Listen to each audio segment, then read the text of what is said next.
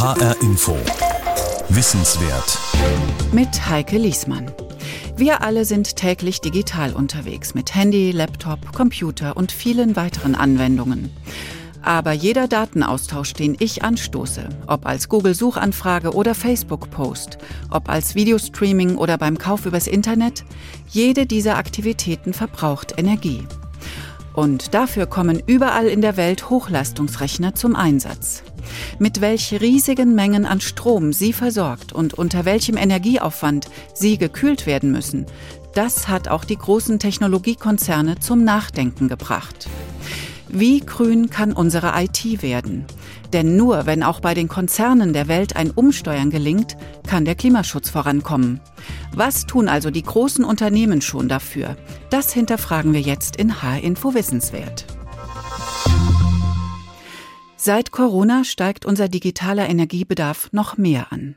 Große Technologieunternehmen wie Facebook, Google und Amazon haben sich aber schon länger auf die Fahnen geschrieben, ihre Dienste nachhaltiger anzubieten, um die CO2-Produktion zu senken. Bis 2030 wollen einige Unternehmen dazu beitragen, den Treibhauseffekt zu verringern. Juli Rutsch hat die großen Firmen zu ihren grünen Strategien befragt. Mehr noch, sie hinterfragt auch, wie viel kommt am Ende beim Klimaschutz an? Betreiben die großen IT-Konzerne Greenwashing, sorgen also nur für ein gutes Image oder könnten sie eine Vorbildfunktion einnehmen? Juli Rutsch über die Klimaziele von Google, Facebook, Amazon und Co. Ich sitze an meinem Schreibtisch im Homeoffice und klappe den Laptop auf. Dann öffne ich den Browser und automatisch öffnet sich die Seite von Google. Allein die Suchmaske animiert mich dazu, die nächste Suchanfrage zu stellen. Nach was könnte ich Google denn heute fragen? Hm. Google, wie wird das Wetter? Wow, nur 0,48 Sekunden später werden mir knapp 75 Millionen Treffer angezeigt. Das ging so schnell, dass es niemand gespürt haben dürfte. Oder? Was ich nicht gemerkt habe, allein mit dieser Suchanfrage habe ich gerade einen deutlichen CO2-Fußabdruck in der Welt hinterlassen also eine Suchanfrage bei Google, wenn man da einfach nur einen Begriff eintippt und auf Return haut und dann äh, muss Google sich anstrengen, uns die ganzen Verlinkungen aufzuzeigen, das kostet ungefähr 0,4 Watt Energie.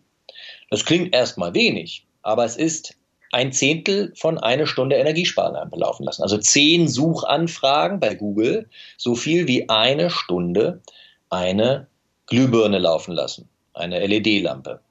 Und da wir es uns angewöhnt haben, häufig gar nicht mehr die Webseiten selber einzugeben, sondern nur noch über Google mit Suchbegriffen zu arbeiten, äh, ist das pro Tag dann doch durchaus bei den vielen Suchanfragen, die die meisten Leute eintippen, eine gewisse Summe, die da zusammenkommt. Und jetzt addieren Sie das mal vier Milliarden Nutzer, die äh, täglich online sind weltweit da kommt dann schon was zusammen. Sagt Tillmann Santarius von der TU Berlin. Er ist Professor für sozialökologische Transformation und nachhaltige Digitalisierung. Wissenschaftler schätzen, dass der CO2-Fußabdruck unserer Nutzung der Internetseiten im vergangenen Jahr größer war als der der Luftfahrtindustrie. Das zeigt die Studie eines französischen Thinktanks, The Shift Project. Das Statistische Bundesamt hat errechnet, wie rasant der Internetverkehr ansteigt. Allein von 2014 bis heute ging der von 40 Millionen Terabyte auf rund 180 Millionen Terabyte hoch. Seit dem Ausbruch des Coronavirus spielt die Nutzung digitaler Angebote eine noch größere Rolle, mit entsprechend höherem Energieaufwand. Doch wie kommen der und die CO2-Belastung durch das Internet überhaupt zustande? Die Daten, die wir hin und her schicken, werden über sogenannte Rechenzentren verbreitet. Also egal, ob wir eine E-Mail schreiben, auf Facebook Likes verteilen oder eben bei Google eine Suchanfrage stellen. Die Rechenzentren sind der Lieferant im Datennetz. Durch sie bekommen wir die Google-Antworten, die Wetterdaten oder die Facebook-Posts auf unser Smartphone oder Laptop gespielt. Egal ob von Servern aus den USA, Europa oder Asien. Und die haben einen enormen Hunger nach Strom, wie zum Beispiel das Rechenzentrum Interaction auf der Hanauer Landstraße in Frankfurt. Also so grob übersetzt bedeutet es, dass ähm, da wird so viel Energie gezogen wie für, eine, ja, für eine mittelgroße Stadt. Also im Jahresverbrauch, was eine Stadt an Strom verbraucht, ja, weil jeder Bewohner braucht ja Strom, wenn er irgendwie Licht anmacht und Computer benutzt. Ähm, und so ist es hier auch. Das äh, ist etwa vergleichbar mit einer mittelgroßen Stadt sagt Thomas King. Er ist CTO, Chief Technology Officer, sprich technischer Direktor des größten Internetknotens weltweit, DKIX, zu dem auch das angesprochene Rechenzentrum in Frankfurt gehört. Dort allein wird so viel Strom benötigt, wie der gesamte Frankfurter Flughafen im Normalbetrieb verursacht. Die Hälfte davon allein für die Kühlung der Server, mit dem Resultat einer enormen Produktion an CO2. Große IT-Konzerne haben erkannt, dass sie diese Strukturen aufbrechen müssen. Sie planen Maßnahmen, um den Treibhauseffekt durch CO2 aufzuhalten. Sie verkünden, bis zum Jahr 2030 komplett klimaneutral zu arbeiten, sprich kein CO2 mehr zu produzieren mit den Diensten, die sie anbieten. Das fängt bei den hauseigenen Rechenzentren an, wo sie die Daten lagern. Da sieht sich Google etwa bereits als Vorreiter, sagt Pressesprecher Ralf Bremer. Da sind die Google-Rechenzentren bereits heute, kann man glaube ich sagen, an der Weltspitze. Im Schnitt sind äh, unsere Rechenzentren 50 Prozent effizienter als der Branchenschnitt. Der Konzern will es schaffen, in zehn Jahren so zu arbeiten, dass dabei keine Emissionen mehr entstehen. Und das an allen Standorten. Dafür will Google Strom sparen, indem die Server in den Rechenzentren weniger gekühlt werden sollen, als in den klassischen Rechenzentren wie auf der Hanauer Landstraße in Frankfurt. Das bedeutet, dass in den Rechenzentren recht hohe Temperaturen herrschen. Da werden dann also im Zweifelsfall unsere Mitarbeiter einfach aufgefordert, lieber in kurzen Hosen sozusagen in der Arbeit zu erscheinen und entsprechend zu arbeiten, um eben die höhere Wärme ähm, im Betrieb auszuhalten, weil das natürlich dann am Ende wieder Energie spart. Außerdem setze Google auf erneuerbare Energien. Sonne und Wind sollen die Stromversorgung in den Rechenzentren sicherstellen. Deshalb hat der Konzern modernste Technik im Einsatz, um mit Hilfe von künstlicher Intelligenz zu ermitteln, wann es am sinnvollsten ist, bestimmte Serveraufgaben zu erledigen und wann dafür welche erneuerbaren Energien eingesetzt werden. Etwa für Routineaufgaben, die nicht zeitgebunden sind, zum Beispiel wenn Sicherungskopien unserer Nutzerdaten angelegt werden, also Aufgaben, die die Rechner dann erledigen können, wenn die Energie auch zur Verfügung steht. Sprich ganz konkret, bestimmte Rechenprozesse werden in die Mittagszeit verlagert, weil dort eben die Sonne an bestimmten Standorten sehr stark scheint, damit ein Überschuss an Solarenergie zur Verfügung steht. Andere Prozesse werden dann eher in Stunden verlagert, wo eben mehr Wind weht und eben nicht durchgeführt zu den Tageszeiten, äh, an denen eben keine erneuerbare Energie äh, zur Verfügung steht. Und das ist dieser Mix, der am Ende die höhere Effizienz dann auch bringt. Auf diesen Nachhaltigkeitszug ist auch der Facebook-Konzern aufgesprungen. Auch sie wollen künftig kein CO2 mehr produzieren. Das soll für die gesamte Wertschöpfungskette des Unternehmens gelten, also auch für Zulieferer und Geschäftsreisen. Schon zum Ende des Jahres 2020 will Facebook seine weltweiten Tätigkeiten zu 100 Prozent durch erneuerbare Energien abdecken. Dafür haben auch sie nachhaltige Rechenzentren im Einsatz, sagt Unternehmenssprecherin Eva Maria Kirschsieper. Wir haben ähm, ein Rechenzentrum in Odense beispielsweise in Dänemark, welches äh, so konzipiert worden ist, dass die Wärme, die im Prozess der Datenverarbeitung entsteht, dass die genutzt werden kann, um umliegende, ich glaube es waren 6800 Haushalte in der Umgebung mit Energie zu versorgen. Das ist also ein, ein sehr wichtiger Weg, um auf die äh, Art und Weise die Rechenzentren sehr energieeffizient zu machen. Sie sagt, einzelne Nutzer würden auf Facebook innerhalb eines Jahres gerade einmal einen Fußabdruck, also Energiebedarf, verursachen, der der Herstellung einer Tasse Kaffee gleicht. Mit allen Aktivitäten, die er oder sie in einem Jahr auf Facebook unternehmen würden. Also zum Beispiel Fotos liken, selber Posts erstellen oder sich täglich durch Facebook zu scrollen. Das ist also ein sehr, sehr geringer CO2-Abdruck, den man hinterlässt, wenn man Facebook nutzt und, und einsetzt. Und zwar aufgrund äh, der Maßnahmen, die wir ergreifen, um möglichst energieeffizient zu sein und um unsere eigenen Emissionen auf Null zu drücken bis zum Jahresende. Klingt gut, oder? Tatsächlich verursacht eine Tasse Kaffee aber bis zu 100 Gramm CO2. Außerdem würde es bei der einen Tasse Kaffee nicht bleiben, wenn wir Facebook aufrufen, sagt Andreas Winter. Er ist Professor für Softwaretechnik an der Universität Oldenburg. Für ihn ist die Rechnung von Facebook eine Milchmädchenrechnung. Denn bis wir alles geladen haben, kommen viele Tassen zum Einsatz, sagt er. Vielleicht eine Tasse bei Facebook, aber auch noch eine Tasse bei mir zu Hause. Äh, dann mache ich das auf einem ganz großen Bildschirm, der vielleicht noch ein bisschen mehr Energie braucht. dann noch ein paar Tassen auf meinem Router, dann noch ein paar Tassen auf den äh, Schaltrechnern irgendwo dazwischen. Auf dem Schaltrechner, der gerade die Daten von äh, Facebook irgendwo nochmal über die USA schickt und dann wieder nach Europa schickt. Da gibt es ja wahrscheinlich eben noch ein paar mehr Rechner dazwischen, die die Daten weiterleiten, übermitteln. Denn wenn wir Facebook oder jede andere Anwendung auf dem Rechner oder auf dem Handy öffnen, dann kommen viele weitere Server und Provider im Hintergrund zum Einsatz und nicht nur die Plattform, auf der wir uns dann bewegen. Schauen wir uns das später noch einmal genauer an. Während Facebook, Google und andere Tech-Konzerne wie Amazon ihre neuen Klimaziele bewerben, sitzt Heike Brugger in ihrem Büro am Fraunhofer Institut für System- und Innovationsforschung in Karlsruhe.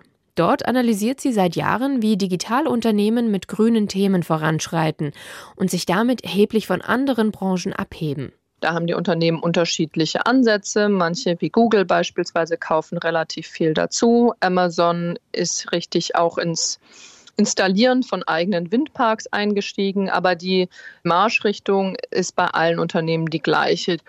Und im Vergleich zu anderen Unternehmen, zu anderen Branchen und anderen Bereichen sind diese Digitalunternehmen schon auch weit vorangeschritten. Also die Ziele, die die sich stecken, die sind jetzt schon überdurchschnittlich oder deutlich früher, wie wir das in anderen Branchen sehen. Für Heike Brugger ist das die richtige Richtung, die Tech-Unternehmen einschlagen. Sie integrieren das Thema Nachhaltigkeit prominent in ihren Arbeitsalltag und sehen es als Teil der Firmen-DNA an. Auch wenn es ihnen dabei viel ums Image und um die Werbung geht, aber die IT-Konzerne würden damit eine wichtige Vorreiterrolle Vorreiterrolle einnehmen. Die Unternehmen können damit auch, wie in vielen anderen Bereichen, wirklich als Digitalunternehmen Wegbereiter sein und voranschreiten. Es kann aber nur ein erster Schritt sein, sozusagen, den die Unternehmen hier sich mit den Zielen setzen. Das heißt, auf diese ersten Schritte müssen weitere folgen und die Schritte müssen überprüfbar sein. Aber können die Tech-Unternehmen mit ihren Maßnahmen den enormen Stromverbrauch und Bedarf, der durch die Digitalisierung entsteht, aufhalten? Die Innovationsforscherin Heike Brugger ist skeptisch.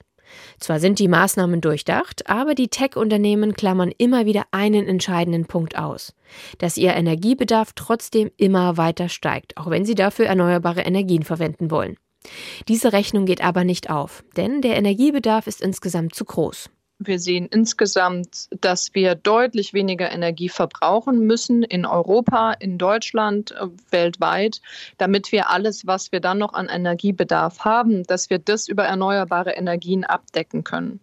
Und diese Energiebedarfssenkung, die sparen die Unternehmen eben komplett aus. Also sie sagen zwar, wir decken alles über 100 Prozent erneuerbare Energien ab, ab einem bestimmten Zeitpunkt. Wir sind treibhausgasneutral ab einem bestimmten Zeitpunkt. Aber sie sagen nicht, wir setzen uns bestimmte Ziele, wie unser Energiebedarf zumindest nicht weiter wächst oder sogar sinkt. Das aber thematisieren weder Google noch Facebook noch Amazon oder andere große Digitalunternehmen.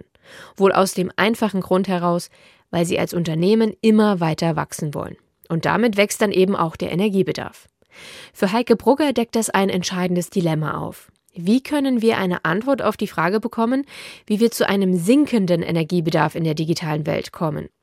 Heike Brugger, die Energiepolitik und Energiemärkte analysiert, wünscht sich von den Unternehmen einen besseren Blick auf das ganze System, in dem wir leben. Also zu sagen, es reicht eben nicht, wenn wir alles über erneuerbare Energien abdecken, denn auch die erneuerbaren Energien sind endlich sozusagen. Wir haben nur einen bestimmten Bereich, den wir für Windräder ausweisen können. Es ist ja toll, dass Amazon jetzt zu den größten Windparkbesitzern gehört. Aber langfristig eben brauchen wir die Energie an anderer Stelle, wenn wir unser ganzes System treibhausgasneutral hinkriegen wollen und nicht nur die Digitalisierungsbranche. Das heißt, diese Windparks, die im Moment von Amazon und Co. betrieben und für die eigenen Anwendungen genutzt werden, brauchen wir langfristig beispielsweise, um den Transport zu elektrifizieren. Erinnern wir uns noch einmal an Facebook und die Tasse Kaffee. Jeder Facebook-Nutzer hinterlasse, wenn er die Plattform verwendet, pro Jahr einen CO2-Fußabdruck, der vom Energiebedarf her mit einer Tasse Kaffee vergleichbar sei, sagt Facebook. Wir haben vorhin schon erfahren, dass das nur die halbe Miete ist. Denn es kommen noch viel mehr Server und Datenzentren im Hintergrund zum Einsatz, damit Facebook letztendlich auf unserem Smartphone oder Rechner läuft. Der Oldenburger Professor für Softwaretechnik Andreas Winter kritisiert, dass die Maßnahmen der Tech-Unternehmen zwar löblich sind, aber das Problem langfristig nicht lösen. Die machen irgendwie ihr Rechenzentrum äh, grün. Äh, natürlich ist das toll. Aber wir haben natürlich auch die ganzen anderen Devices, die, die ja, unterwegs alle benutzt werden, wenn so ein paar Daten von irgendeinem Rechenzentrum dann losgeschickt werden, bis sie dann auf meinem Rechner oder auf meinem Handy landen. Da ist noch eine ganze Menge mehr an, an Infrastruktur dazwischen. Schauen wir uns das mal im Detail an. Welchen Weg nehmen wir denn digital, wenn wir Anwendungen wie Facebook, Google oder Amazon überhaupt nutzen? Wenn ich zum Beispiel zu Hause im WLAN mein Handy einschalte und dort eine beliebige Seite bei Facebook aufrufe, dann wird erst einmal eine Verbindung zu meinem WLAN-Router aufgebaut. Das läuft über den Strom vom Handy und dann vom Router, der damit ins Internet geht. Dann kommen diverse Rechner meines Providers ins Spiel, also zum Beispiel von Telekom oder Vodafone.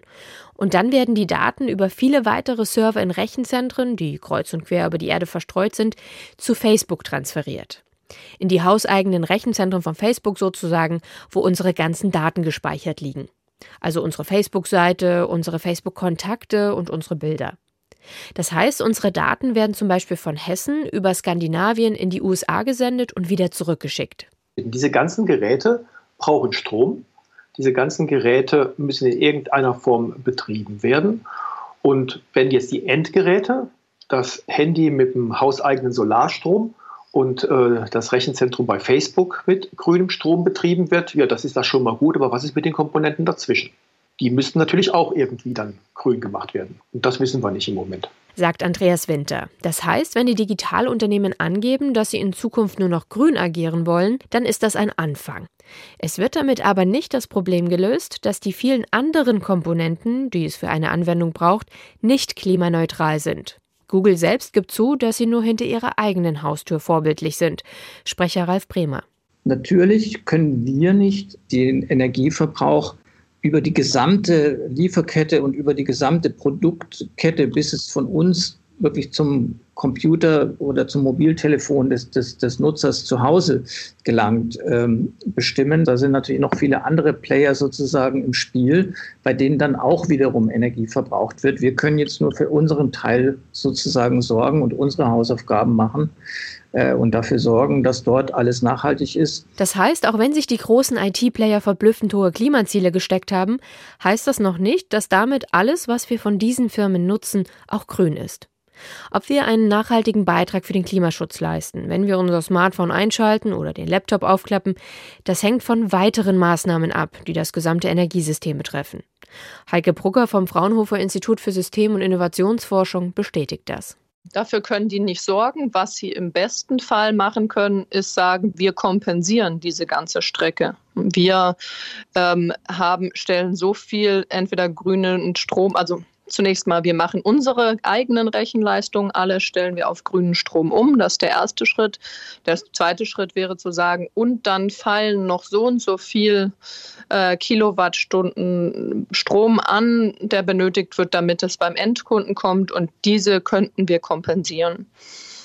Das ist ähnlich wie wenn wir es jetzt uns physisch vorstellen. Amazon sagt, sie wollen auch die ganzen Lieferketten treibhausgasneutral gestalten. Das heißt nicht, dass bis zum letzten Lieferfahrzeug dass jedes Flugzeug zwischendrin treibhausgasneutral ist, aber dass das kompensiert wird. Softwaretechnik-Professor Andreas Winter geht noch einen Schritt weiter. Er fordert, dass die Unternehmen stromsparende Software einsetzen. Er hat bei seinen Forschungsaktivitäten gesehen, dass die Programme, die auf den Handys laufen, stromsparender gemacht werden können durch Algorithmen. Dass wir einfach solche Algorithmen verwenden, die weniger Energie bedürfen.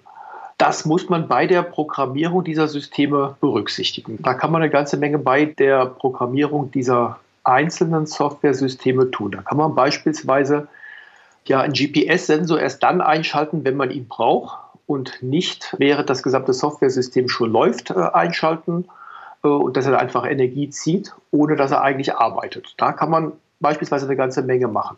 Experimente an seinem Institut haben gezeigt, dass mit der entsprechenden nachhaltigen Algorithmik der Stromverbrauch um die Hälfte gesenkt werden kann. Auch am Hasso-Plattner-Institut forscht man seit Jahren daran, wie Software, die wir für Internetanwendungen brauchen, nachhaltiger sein kann. Wissenschaftler um Christoph Meinl erforschen Technologien, durch die künstliche Intelligenz, die als Stromfresser gilt, mit weniger auskommen kann. Denn um künstliche Intelligenz zu entwickeln, müssen Computer trainiert werden, und zwar mit vielen Millionen von Beispieldaten, anhand derer sie lernen können. Das nennt man Deep Learning. Computer lernen so zum Beispiel Bilderkennung oder auch Patientendaten einzuordnen oder Versicherungsfälle zu analysieren. Diese Trainingsphase kostet sehr viel Strom. Also nur mal um Vergleich in einem anderen Bereich zu ziehen. Also so ein volles Training, ein solches Netzwerk, das äh, braucht so viel Energie wie 300 Flüge von New York nach San Francisco. Oder wie fünf Autos in ihrem Lebenszyklus. Also das sind riesige Energiemengen, die bei diesem Training gebraucht werden. Und deswegen macht Sinn, äh, über solche Strukturen nachzudenken, wie man sie energieeffizienter bauen kann bei möglichst gleicher Leistungskraft. Sagt Christoph Meinl. Er leitet das Hasso-Plattner-Institut in Potsdam. Genutzt werden diese Formen der künstlichen Intelligenz zum Beispiel, wenn wir online shoppen und die Website sich merkt, was wir gerne einkaufen. Oder auch in der Produktion von Unternehmen, wenn die Computer checken, ob die Werkstücke korrekt produziert wurden. Dafür kommen viele tausende Rechenzellen zum Einsatz, die viel Strom brauchen, um miteinander zu interagieren. Hier setzt Christoph Meinl mit seinem Forscherteam an, um diese zu vereinfachen. Also diese Vereinfachung dieser Rechenzellen, die brauchen dann natürlich viel weniger Strom, die Rechnung wird einfacher. Äh, können wir also ganz drastisch den Energiebedarf für diese Trainingsphase von solchen KI-Modellen äh, senken, ganz drastisch senken und haben trotzdem nur relativ geringe Genauigkeitseinbußen. Es geht also darum zu analysieren, welche einzelnen Komponenten in den IT-Systemen zum Einsatz kommen und dann zu schauen, wie viel Energie sie benötigen und wie das optimiert werden kann. Eine andere entscheidende Weichenstellung, wie können wir durch digitale Angebote selbst Stromverschwendung vermeiden? Heike Brugger vom Fraunhofer Institut nennt das Netto-Betrachtungen. Sie tritt immer wieder mit Tech-Unternehmen in Austausch, um sie für diesen Ansatz zu sensibilisieren was wird zum Beispiel an anderer Stelle auch eingespart, dadurch, dass ich diese Anwendung nutze. Also als Beispiel Google Maps. Wenn ich Google Maps nutze, wie viel Energiebedarf habe ich, dadurch, dass ich Google Maps nutze? Spart mir das an anderer Stelle aber vielleicht Energie ein, dadurch, dass die Autos weniger im Stau stehen oder bessere Strecken, kürzere Strecken genutzt werden. Ähm, also habe ich vielleicht am Ende, dadurch, dass ich diese Anwendung nutze, weniger Energiebedarf, wie wenn ich die Anwendung nicht genutzt hätte. Oder jetzt ähm, klassisch, was wir gerade bei während Corona natürlich sehen, mit Teams oder mit Zoom und wie diese ganzen alle heißen. Wir haben mehr Energiebedarf, sehen wir ganz klar in den Rechenzentren oder vor allem im März war das ganz klar, wahrscheinlich jetzt auch wieder steigend, mehr Energiebedarf in den Rechenzentren durch diese Anwendung, aber dafür ganz, ganz starke Einschnitte beim Transport beispielsweise. Das heißt, diese digitalen ähm, Anwendungen können auch, auch wenn sie einen steigenden Energiebedarf haben, insgesamt dazu beitragen, dass der Energiebedarf sinkt weil wir zum Beispiel nicht mehr so viel durch die Gegend fahren. Aber diese Netto-Betrachtung zu machen, das wäre für uns um die Ziele, um zu sehen, was ist durch Digitalisierung möglich, auch die Politik entsprechend handeln kann, wäre das sehr, sehr wichtig und das findet noch viel zu wenig statt. Fassen wir noch einmal zusammen, was wir erfahren haben. Dass die großen Tech-Unternehmen wie Facebook, Google, Amazon und Co. sich hohe Klimaziele stecken, um CO2-neutral zu agieren, ist ein Schritt in die richtige Richtung. Für viele andere Branchen sind sie damit bereits Vorbild. Allerdings reicht es nicht aus, nur werbewirksam auf erneuerbare Energien umzusteigen. Die Konzerne müssen ein Bewusstsein dafür aufbauen, wie sie ihren Energiebedarf generell senken können. Und das gilt für jedes Unternehmen, also jeden Handwerksbetrieb, aber auch für jede Dienstleistungsfirma, Bildungseinrichtung oder Institution. Sollte sich das Energieeffizienzverhalten zum Schutz unseres Klimas nicht verbessern lassen, dann müssen am Ende die Rufe nach politischen Lösungen noch lauter werden.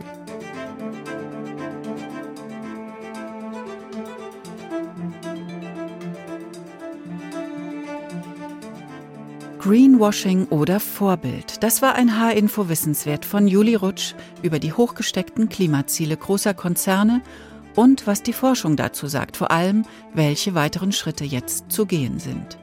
Diese Sendung gibt es als Podcast auf hinforadio.de und in der ARD Audiothek.